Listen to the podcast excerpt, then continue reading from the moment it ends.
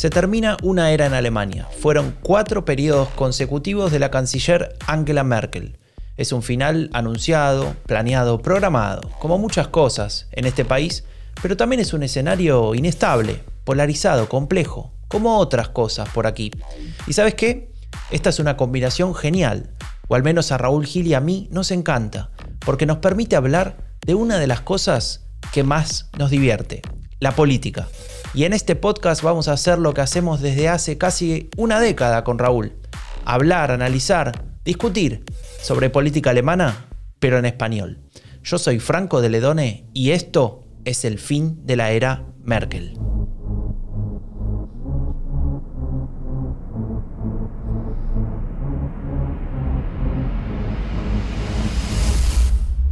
Buenos días para todas, para todos. Buenos días Raúl, ¿cómo estás? Buenos días Franco, muy bien. Pues después de dos o tres días seguidos de sol, ayer llegamos a 18 grados aquí en Berlín Parecía que llegaba la primavera, pero de repente no hay que confiarse, amigos. Hoy volvemos a 8 o 9 grados. Así que.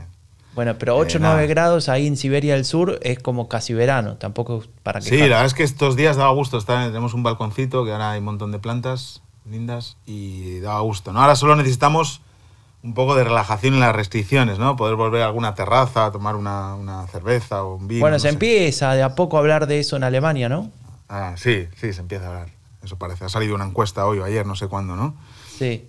Sí, sí, se habló. En esa encuesta, de alguna manera, bueno, se presenta esto de si, si está de acuerdo con que se, se abra este lockdown, ¿no? Llegan, llegan medidas de apertura. Y, bueno, el 56% dice que sí, porque bueno, obviamente estamos todos cansados por no usar otro tipo de expresión más vulgar, pero como en todo el mundo, o sea, tampoco es que Alemania es particularmente diferente a lo que, al cansancio general de la sociedad. Eh, así que bueno, eso solamente como un, puesta, una puesta en escena de dónde estamos parados, Alemania intentando salir del lockdown. También es cierto que justamente hoy, 26 de febrero, eh, por primera vez después de varias semanas, los números vuelven a subir en relación a la semana anterior, con lo cual, eh, digamos, vamos a ver qué pasa, ¿no? Todavía falta. Ese es de alguna manera el mensaje. Pero hoy vamos a hablar de alguien en, o de o de algo muy particular de Alemania, ¿no? Sí, hoy vamos a hablar de, Markus Söder, el rey de Baviera, tu ministro presidente. Claro, eh, de Baviera, exactamente. Y también el de mi hermana, ¿no? porque mi hermana vive en Erlangen. Bueno, ella dice que es Franken, eso, que no es Baviera. Yo también vivo en Franken, así que ojo con confusión. Vale, bueno, y bueno, ya aprovechando, me gustaría dedicarle a mi hermana el episodio, que yo creo que uno no hace nunca suficientes cosas por su familia. Franco, no sé si te parece bien que se lo dediquemos. Se lo dedicamos. Déjame, ¿puedo, puedo partir un poquito la dedicatoria y agregar a, nuestro amigo fan número uno, Sebastián Cosarín, ah, que, estaba esperando este podcast porque a él le interesa muchísimo el tema de Baviera. De Baviera, Ajá. Eh, dijo que no solamente lo va a escuchar, sino que va a estar toda la semana tuiteando, metiendo al menos dos tweets por día sobre, sobre el fin de la era Merkel. Perfecto, maravilloso. Bueno, pues eh, yo tengo que confesar a la audiencia que llevo unas semanas sin dejar de pensar en, Marcus Söder, ¿no? bueno, eso es para como para ponerse a, reflexionar, ¿no? Hablar con, no sé, me está afectando terapia.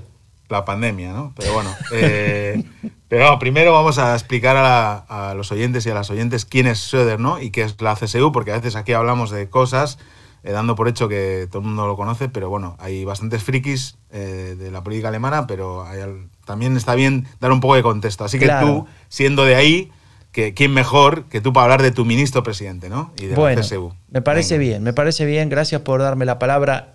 Markus Söder, para empezar, es un político. Es un político alemán, nacido en Nuremberg, justamente en Baviera, y justamente, ya que la mencionaste, en Frankenland. Frankenland, para, para que se ubiquen, es eh, la región norte de Baviera. Si uno agarra un mapa de Alemania, a ver, todos, tienen, todos están escuchando este, todas y todos están escuchando este podcast en un teléfono seguro.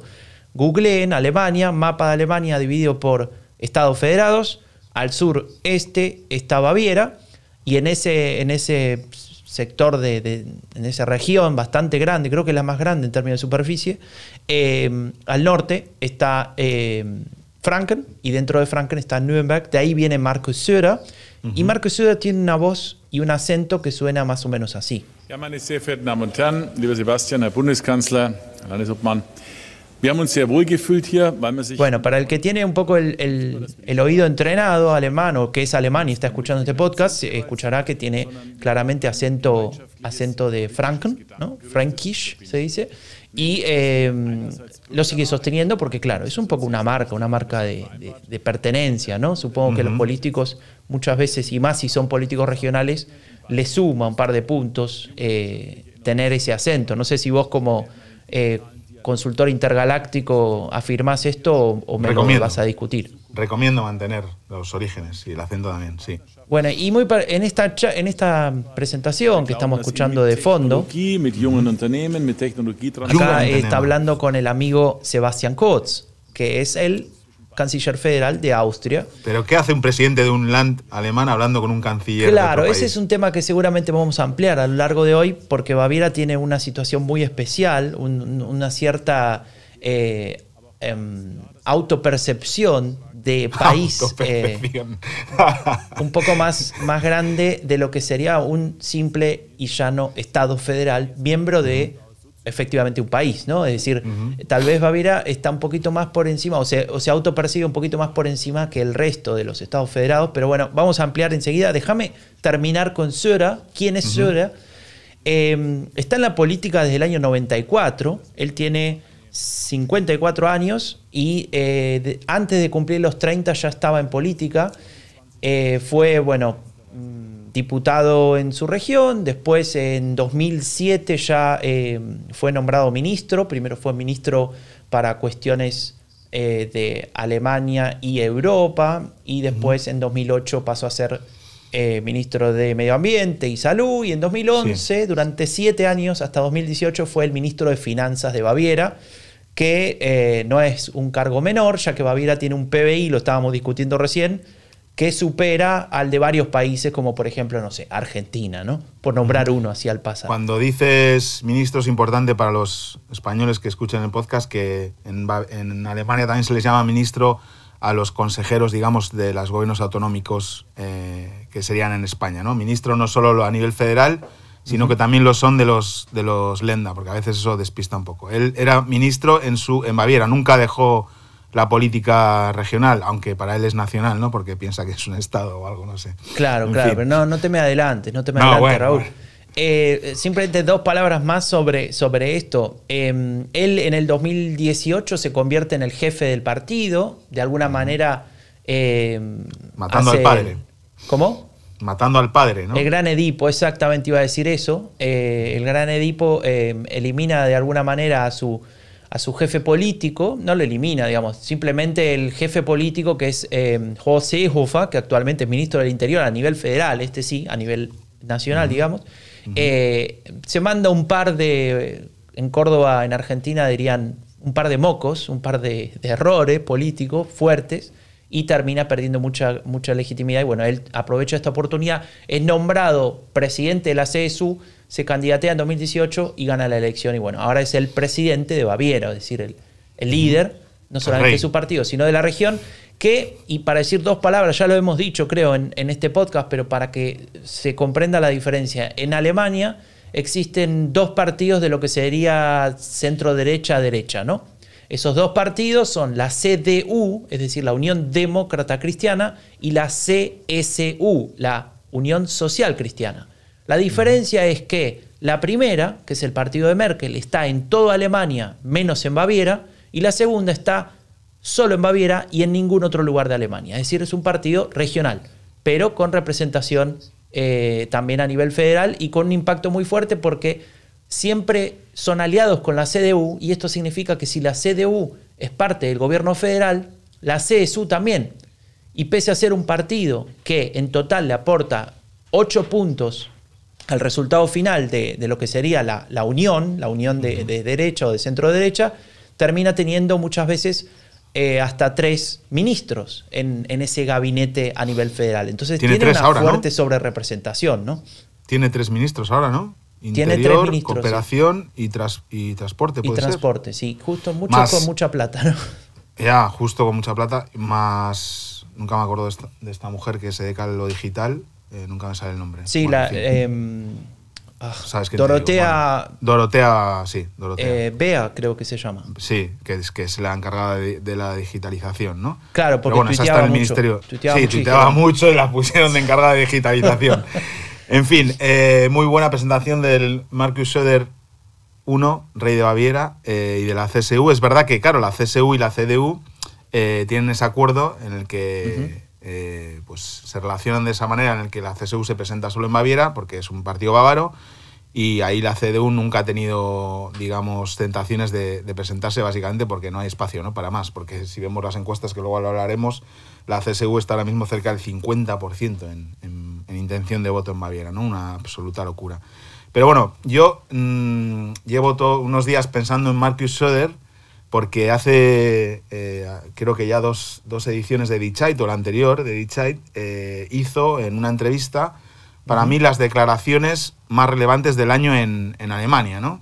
Para mí, las más trascendentales para este superaño electoral. En unas declaraciones en las que se anima a disputarle el, el tema clima a los verdes y lo hace Franco de una manera muy sencilla, ¿no? A ver, contame. sitúa la protección del clima no como una opción política deseable, como algo que podemos desear, donde los verdes son fuertes, que llevan toda la vida eh, deseando eso y siendo la voz del, del clima y de lo ecológico, sino como la gestión de una crisis inevitable. Opción política deseable versus crisis inevitable, donde en una crisis inevitable, ya lo sabemos, la CDU-CSU es fuerte. ¿no? Entonces, saca el tema clima del lugar donde los verdes son fuertes y lo lleva donde la CDU-CSU es fuerte. ¿no? Y aquí hay que recordar a, a Gramsci, que decía que al enemigo hay que disputarle donde es ideológicamente fuerte y políticamente débil. Y es lo que hace Söder, porque los verdes son ideológicamente fuertes en el tema clima, pero políticamente débil porque no han demostrado o no han podido demostrar, salvo en, en Baden-Württemberg, que son capaces de gestionarlo, ¿no? Porque no han tenido la oportunidad de ser gobierno, ¿no? Claro. Y bueno, pues Söder ha debido leer a Antonio Gramsci, ¿no? Parece, Y entonces, sí, parece. eh, y, y bueno, mm, puedes eh, contar un poco la pregunta y respuesta, ¿no? Porque a mí me parece súper relevante, sí, la, ¿no? La- sí, la pregunta de, de- de esto que está comentando Raúl y que lo tiene ahí sin dormir, no sé, no habla con su familia, piensa en No, no, solamente. La pregunta era eh, de, de parte del periodista de Die Zeit, o la periodista, no sé quién, hizo, quién la hizo, eh, le consulta a Marcus Söder y le dice, usted una vez dijo, quien sueña con el verde negro, con esto se refiere a la coalición entre, entre lo que sería la Unión Demócrata Cristiana o Social Cristiana con los verdes, debe saber que los verdes, en sus alianzas con el Partido Socialdemócrata, han destripado lentamente a ese partido. Entonces la, periodista, después de citarlo a él mismo, le dice, ¿eso no debería ocurrirle a la Unión? ¿O ¿Cómo lo podría evitar? Y Söder, que Aquí viene, aquí viene. muy aquí tranquilo, así como si a no le importase la cosa, le responde, bueno, demostrando que se puede hacer política verde sin los verdes, se puede lograr este objetivo. Al fin y al cabo, todos los datos científicos que tenemos sobre el cambio ecológico son señales de alarma. Árboles que ya no crecen, bosques despoblados, aguas subterráneas que desaparecen, ahí parece un verde, ¿no? Como está hablando. Y sigue Impresionante. No son conscientes de estas señales de alarma son los culpables de perjudicar a la próxima generación. Sigue ahí en- con el chip verde. Y ahora viene, ahora viene lo más importante. Dice Söder, creo que la unión, es decir, la CDU y la CSU, siempre ha sido más fuerte cuando ha sido capaz de actuar en una crisis. Ahora, la crisis climática está sobre la mesa, está sobre nosotros. Y la unión, nosotros, somos los mejores gestores de crisis. Impresionante, Punto final. O sea, me levanto, aplaudo y es alucinante porque es, toma, lleváis verdes, hola verdes, lleváis cuántos años, 40 años hablando de, de este y tema. sí, los 80, principios de los 80. Claro, lle- llega, ya es inevitable la crisis y ahora os vais fuera de aquí y que lo vamos a gestionar Claro. nosotros. Pero claro, lo que me alucina es que esos días, porque yo estaba muy, muy flipado, muy alucinado con estas declaraciones, porque me parece muy relevante, o sea, no hay esos movimientos en la política alemana como este, ¿no? El, el- el- con esa inteligencia, en Claro. una sola respuesta, disputarle, ¿no? Y dice, me puse a buscar en Twitter reacciones a esas de- declaraciones de Söder y, y no encontré nada, Franco. ¿Cómo no? Na- nadie, ¿No? nadie hacía Nadie. referencia, tampoco los verdes. No, nada, nada, nada, nada, nada, no, no, no sé, y me, me- me pensé que era, podía ser pa- por varias razones. Una, que en el resto de Alemania no entiendan el dialecto de, Baviera. Dos, dos, que no haya tantos suscriptores a Die como presumen y que esa entrevista la hemos leído el periodista y yo. O tres, que no sean capaces de entender la relevancia de lo que hace Söder, ¿no? O bueno, todas juntas, ¿no? Entonces, eh, eh, y es que me parece súper relevante y porque los verdes llevan desde, desde su fundación, ¿no? hablando del tema verde, el ecologismo, cuidar el clima, y ahora cuando todo el mundo, todos hemos asumido sus marcos y pensamos, tenéis razón, verdes, nos estamos cargando el clima, Söder les quiere arrebatar el protagonismo con un movimiento tan sencillo y certero a la vez, ¿no? Claro, claro, claro. De hecho, vi que cuando. A ver, es mentira que no lo leyó nadie, porque vos te encargaste de decir un par de cosas en Twitter esta semana y vi que, que Íñigo Rejón, el político español, hasta te, respondió a tu tweet, ¿no? Sí, le hicimos decir un taco a Íñigo Rejón. ¿Un qué? Un taco, que le hicimos putear. Ah, ¿y ¿qué dijo? Claro, contesto en Twitter y Rejón me contestó, es la hostia. La hegemonía tiene también siempre el riesgo de vaciarse. Imagino que ahora los verdes tendrán que dar un paso más adelante. Y claro, yo después de media hora de darle vueltas a qué responder, porque me contestó Íñigo Rejón, que tiene un millón de seguidores, es mi político preferido, me estaba nervioso, le dije esto, sí, le dije, sí, de hecho, hace poco en Zeit, un analista defendía que la última década en Alemania, desde Fukushima, que esto hemos hablado nosotros aquí, había sido la de la hegemonía Merkel-Verde, ¿no? La canciller gestionando con ideas prestadas. Y le digo al final, es hora de que los verdes recuperen lo prestado y se hagan cargo de esta década, ¿no? Que es la década de la, de la gestión de la crisis del clima. Bueno, pero esa es la... Claro, está muy bien. Ahí, a ver, saquemos un poquito a Gramsci, saquemos un poquito al amigo Errejón, va, no sé si amigo, el señor político Errejón. Ahora, pensemos concretamente, esto que vos decís, que lo decís tan fácil acá en esta mesa, en este estudio de podcast que tenés en tu casa, yo digo, ¿es tan fácil hacerlo? Decir, los verdes tienen capacidad, se atreverán incluso a justamente decir, bueno, queremos gobernar, hagamos un gobierno de coalición, queremos los ministerios, dame clima, dame eh, finanzas, dame, o sea, no, no, sé si es tan fácil, ¿no? Bueno, va, pero eh, no es tan fácil, pero para un poco porque es que aún no sabemos ni quién será el candidato al canciller de, eh, la, de la CDU-CSU, ¿no? Entonces, bueno, eh, de esto podemos dedicarle otro episodio cuando.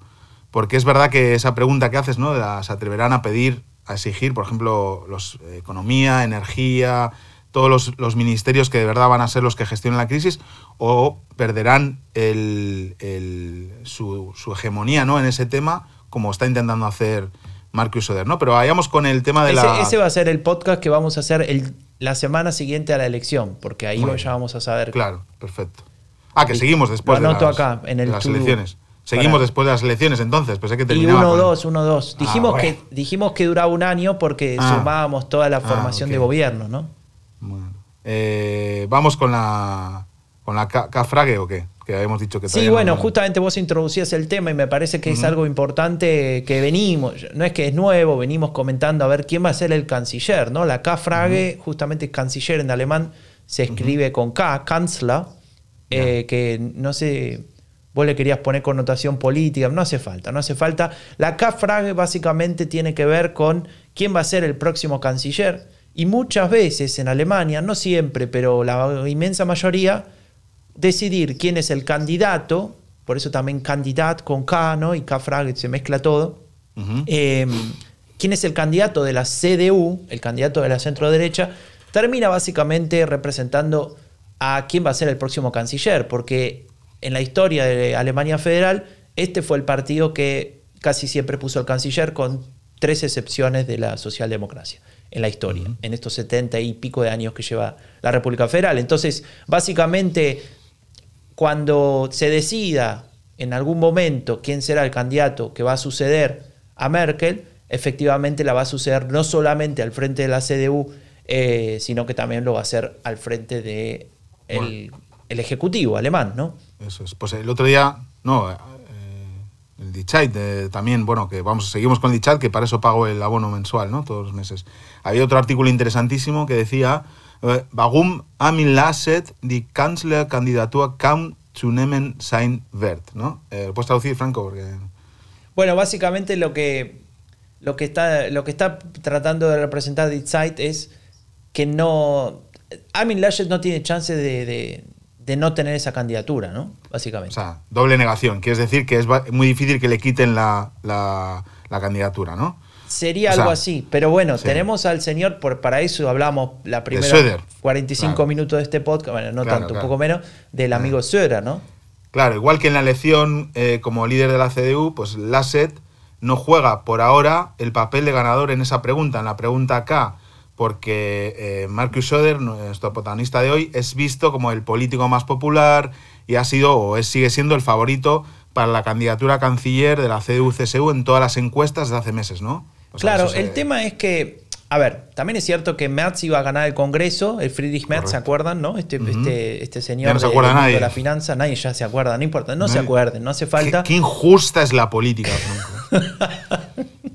Ahora te vas a poner del lado de Merz, mira. no, pero es verdad, nadie se acuerda de él.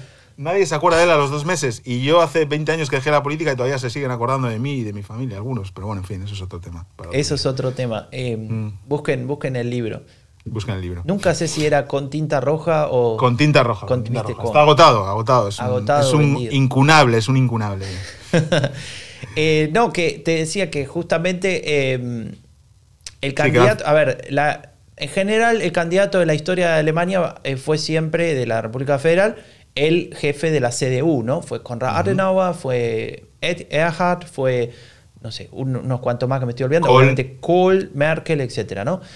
Con la renuncia de Merkel en 2018, que justamente tiene lugar después de las elecciones de Baviera, en 2018, cuando el partido de Baviera, con Söder al mando, pierde 10 puntos en relación a la elección anterior, fue la peor elección de la CSU. Claro, pero sigue sacando 37, ¿sabes? claro, sigue sacando 37, pero es lo peor que le pasó. Lo que pasa es que al el Partido Socialdemócrata perdió 11 puntos. Entonces, como que le tapó ahí la caída. Pero más allá de eso, Sora tampoco era el político que mejor estaba posicionado. Lo que pasó fue que vino la pandemia, ¿no? Entonces la pandemia puso a todos los, ya lo hemos hablado mil veces, todos los, gobiernos con una suerte de, empuje extra, ¿no? Por manejar la pandemia, la confianza en el Ejecutivo, etc. Y Sora, como decíamos al principio, es el presidente no de cualquier land o de un land más de Alemania, de un Estado federado más, es de Baviera. Baviera fue, esto habría que preguntárselo al doctor Fausto para que lo desarrolle, pero fue en algún momento de su historia un reino, un reino independiente. Y ese, eh, esa, esa, sensación de ser un reino, ¿no? Y de tener su independencia, su soberanía, qué sé yo, se sigue sosteniendo en algún momento, en algún lugar en el discurso político de este partido regional que no, no tiene, no aparece en ningún momento ninguna cuestión regionalista o separatista, ni mucho menos. Están, pero en otros partidos, no en este. Eh, pero sí que aparece este relato de, bueno, nosotros lo hacemos diferente a Alemania, ¿no? De alguna manera en, lo discursivo se separan del resto y entonces Söder ha usado mucho en estos, en estos tiempos de pandemia este discurso de lo hicimos antes de que lo haga el resto del país o lo hicimos antes de que lo decida la canciller o incluso lo hicimos después de, ¿no? Como, a ver, para diferenciarse. Eh, y en ese sentido, digamos, Söder agiganta su figura, aparece como el gran administrador, Merkel ya no se va a postular, con lo cual eh, podríamos decir que si ella estuviera, toda esta discusión sería, no tendría sentido, pero aquí es donde aparece esta discusión, bueno, y en Deep Side justamente lo que dicen es que Laschet tiene que ser candidato a canciller, basta de discutir sobre esto, porque si no fuese el candidato a canciller, eh, ¿qué lugar ocuparía en la CDU? ¿no? Es decir, sería un, líder pigmeo, un, ¿Qué va a hacer? ser, ministro bajo el mando de un canciller de la CSU como Söder, no sé. Yo creo que, sinceramente, hoy eh, obviamente le dedicamos el, episodio a Söder porque es un, eh, un, protagonista político principal en Alemania, pero creo que Lasset, a la chita callando, va a ser candidato y será canciller. Y esto lo decimos un 26 de febrero de 2021, a siete meses exactos de que Alemania vote. ¿no? Es verdad que hasta ahora no hay indicios de que Lasset se esfuerce especialmente eh, no hemos sabido nada de él desde, desde el Congreso, ¿no? desde, aquel exitoso discurso. Ni siquiera ha dicho nada sobre cómo superar la crisis de orientación de su partido. No sabemos qué quiere para la CDU, ni, tiene, ni qué visiones tiene para Alemania el futuro. No sabemos nada. ¿Qué, qué, está haciendo la SET, Franco? Sí, bueno, por eso. Dio, dio una entrevista eh, eh, inmediatamente después de la elección esta en la que termina ganando y dijo un par de cuestiones y, ha dado algunas entrevistas a medios internacionales, le han preguntado por Orbán y ha salido algún artículo diciendo, bueno, entonces con Orbán va a quedar todo igual, porque era como medio ambiguo, ¿no? O, vago en sus declaraciones, ¿no?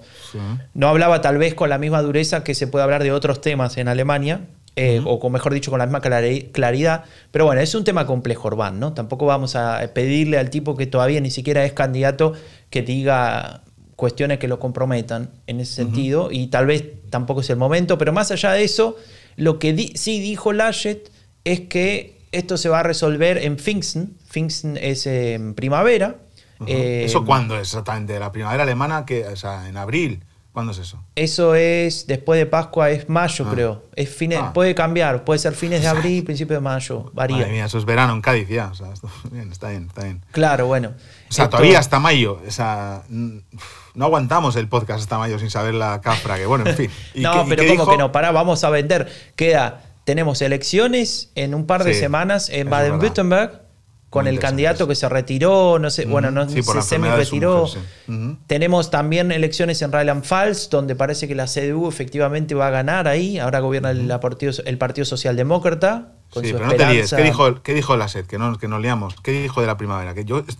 Bueno, y lo que dijo Laschet básicamente fue, bueno, el, factor decisivo son las mayores posibilidades, digamos, citado, ¿no? Mayores posibilidades de éxito que tenga el candidato, ya sea él o Marcus Söder. Entonces la pregunta que yo me hago es, ¿cómo medimos las mayores posibilidades de éxito? ¿Hay alguna... Bueno, él dice, él dice que no se medirá por los resultados de las encuestas, ¿no? Entonces, ¿qué van a hacer? ¿Van a elegir al más guapo de los dos o cómo va a ser esto? Claro, ese es, es bueno, si fuera por eso, gana nuestro amigo cinematográfico, em, el amigo Habeck, ¿no? De los verdes, ah, que es el que mejor se ve. Está un poco gordito ahora, no sé. Está bueno, por la pandemia, como todos, Franco. Sí, pandemia, con Habeck tendríamos el primer canciller madurito sexy de la historia de Alemania. A mí me.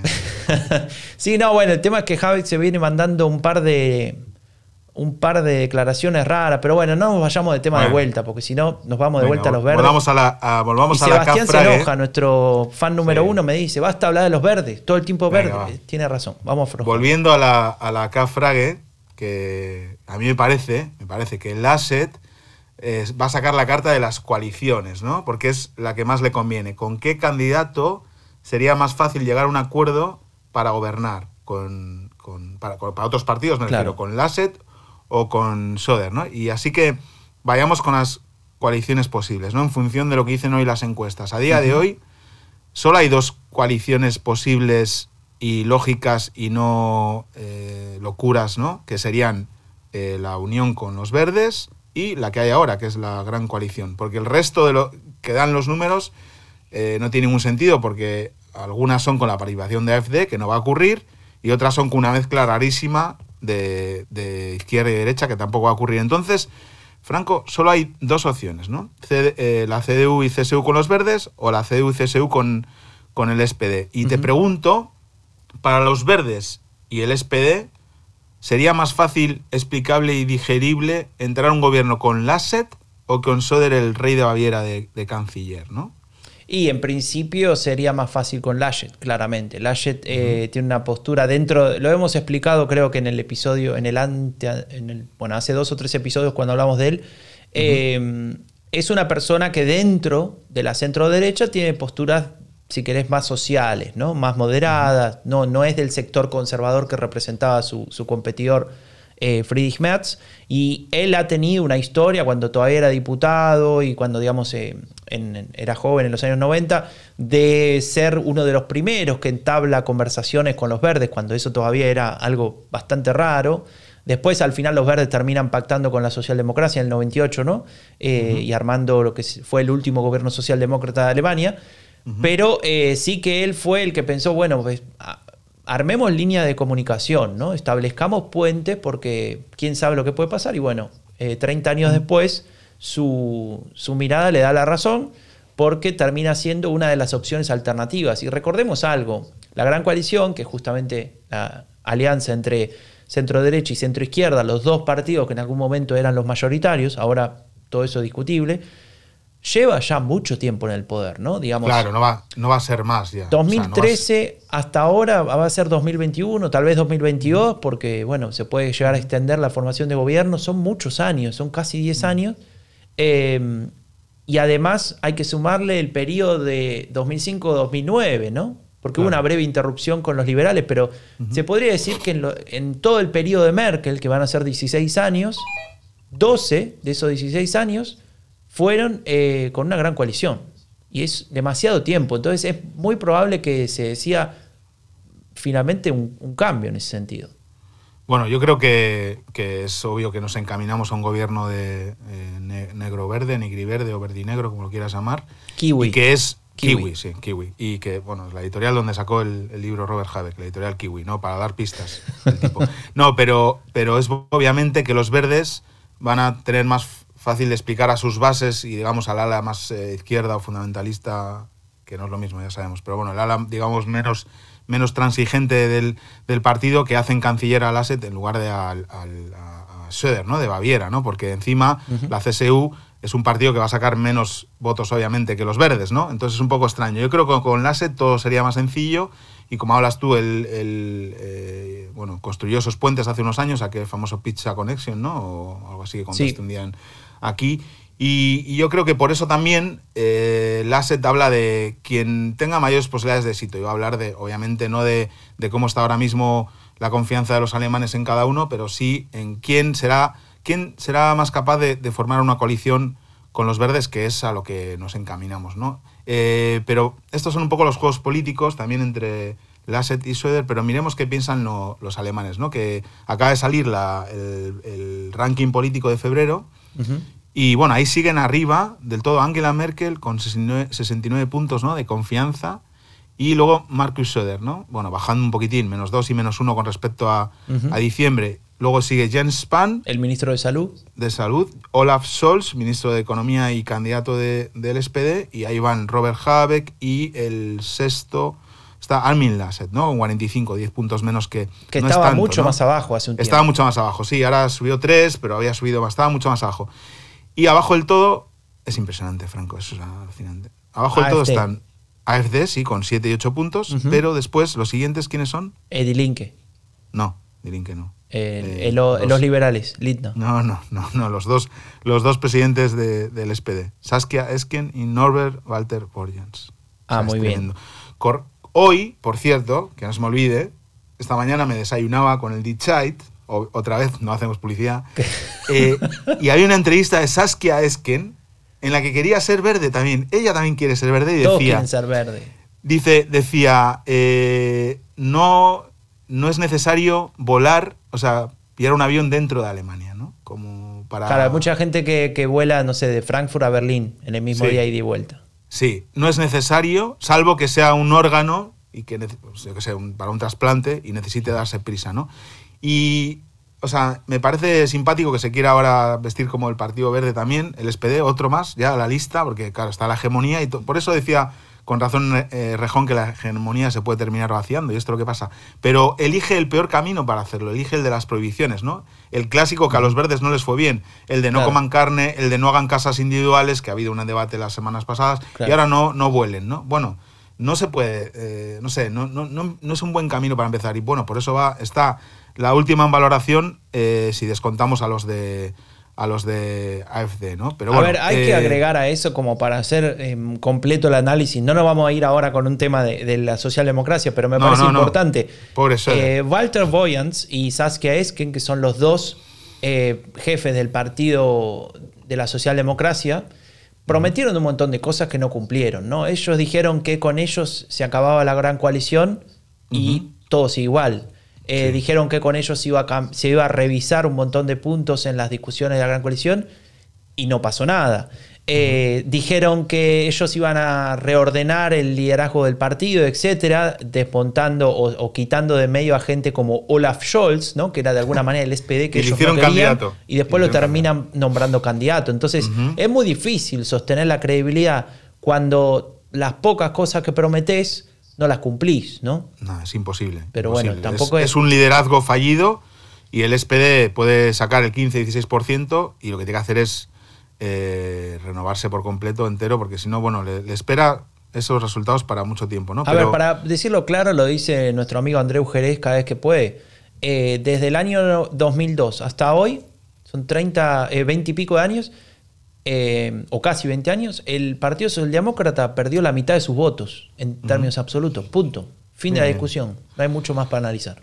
Así es. Bueno, eh, pero no, no, nos vayamos de Baviera porque estábamos hablando de Söder y habíamos dicho al principio que está casi en el 50% de los votos. Es verdad que, claro, en toda Alemania, una vez que, apareció la pandemia, el el, la intención de voto a, a, la Unión, al partido de Merkel, creció pero entonces estaba, estaba en el 20 y pico, cerca del 30, y creció hasta cerca del 40, ¿no? Pero es que, claro, eh, Schroeder partía de estar cerca del 40, y es que ahora está cerca del 50, ¿no? 50% de los votos, uno de cada dos eh, de Baviera, eh, optarían por, por, el, por Marcus Schroeder, ¿no? En las últimas elecciones sacó el 37, es decir, estaría... Déjame para matizar, para que nadie crea que el tipo es Superman, eh, es lo normal de la CSU, ¿eh? Estar en el 50-60%. bueno, pero sacaron 37 en el, en el 18. el mismo también. Pero claro, eh, a ver, simplemente para conectar tal vez con otros episodios, él saca ese, ese porcentaje en medio de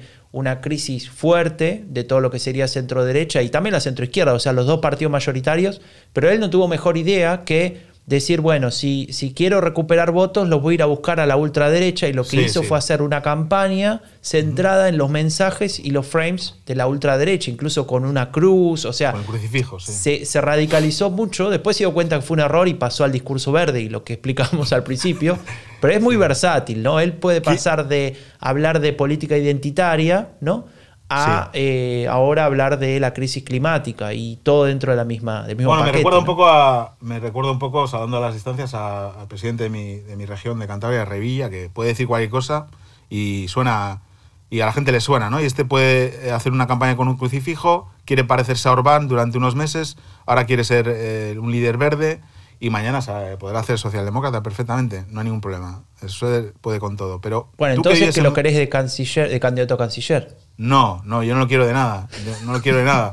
O sea, quiero decir, me parece bien que se quede ahí en Baviera, pero eh, tú que vives ahí en, Baviera, eh, dime tres razones para que Söder esté en el 50% de intención de voto, además de la pandemia, del rally round the flag, esto que hablamos siempre. Bueno, te voy a decir tres razones. Muy, muy corto, conciso y al grano. C-S-U. 3. vale, venga, CSU. El lo dije antes, tal vez me adelanté, pero básicamente tener en Baviera a la CSU atrás, que es el partido mayoritario de la región, que siempre saca, o casi siempre, eh, arriba de los cuarenta y pico por ciento, que, que está siempre digamos, en, todas las regiones con sus políticos locales, tiene casi todas las alcaldías. La estructura, ¿no? Claro, es, a ver, es el aparato del partido, ¿no? Obviamente que hay en, algunos lugares están los verdes, ¿no? Cada vez con más fuerza. La socialdemocracia prácticamente ya, ya no existe. Tal vez en algunas ciudades más universitarias todavía tienen algún, eh, algún líder, etcétera. Pero no, la verdad es que no, no funciona. La competencia actual es con los verdes, pero es una competencia, a ver, es como, a ver, para hacer una, analogía futbolística. Eh, otra vez cito al amigo Sebastián, que le va a gustar escuchar esto. Es como Bayern München, ¿no? El Bayern versus el Leipzig, ¿no? Que es un club chiquito eh, que sale segundo siempre, pero que no, le puede competir. Y que cuando juegan juntos es muy probable que termine 3-4 a 0 para Bayern. Entonces, Estamos no hablemos de fútbol. No hablemos de fútbol. No hablemos de fútbol porque si no viene Mbappé y se pone a a la gente. No, basta. Pero escucha, eh, bueno, CSU, la estructura del partido, digamos, la implantación territorial, el hecho de que estén lleno de cuadros, la renovación también y la. orgullo, para mí. Raúl, el orgullo de ser de la Baviera.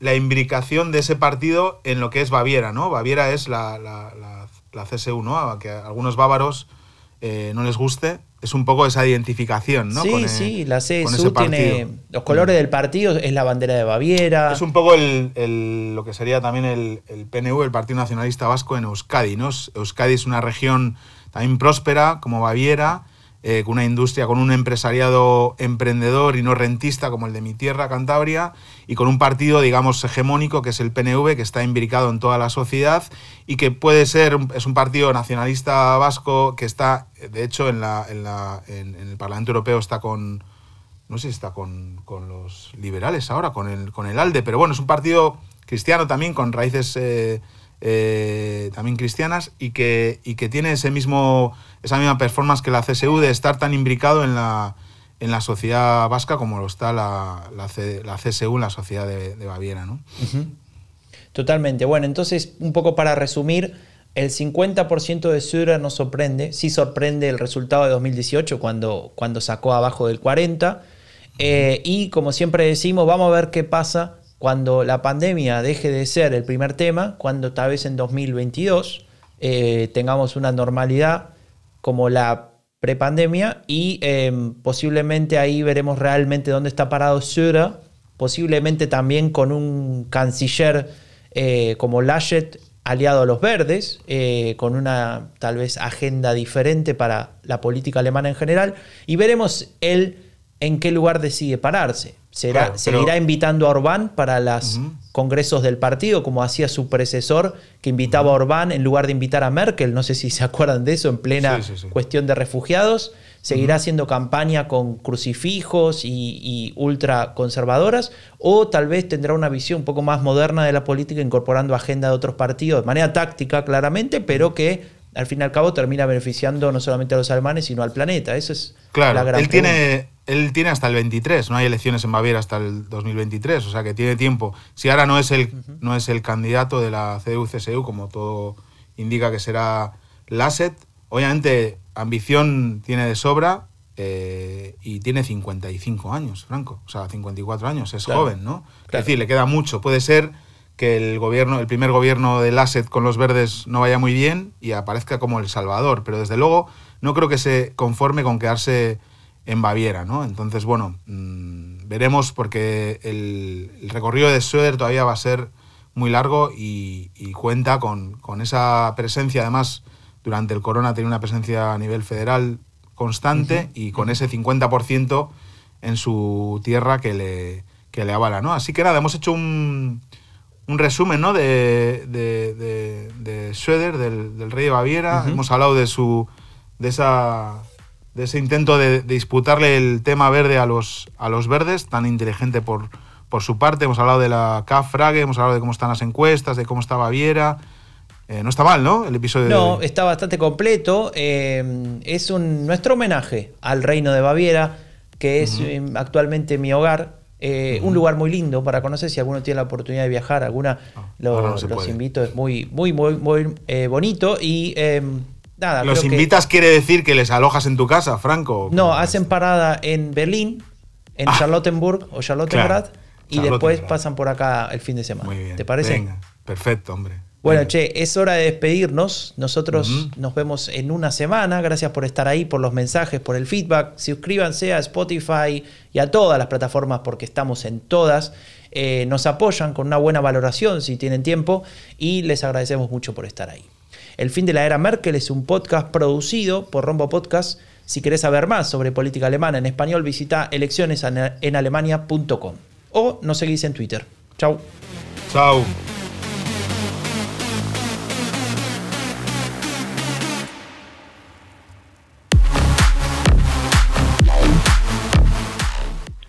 Raúl.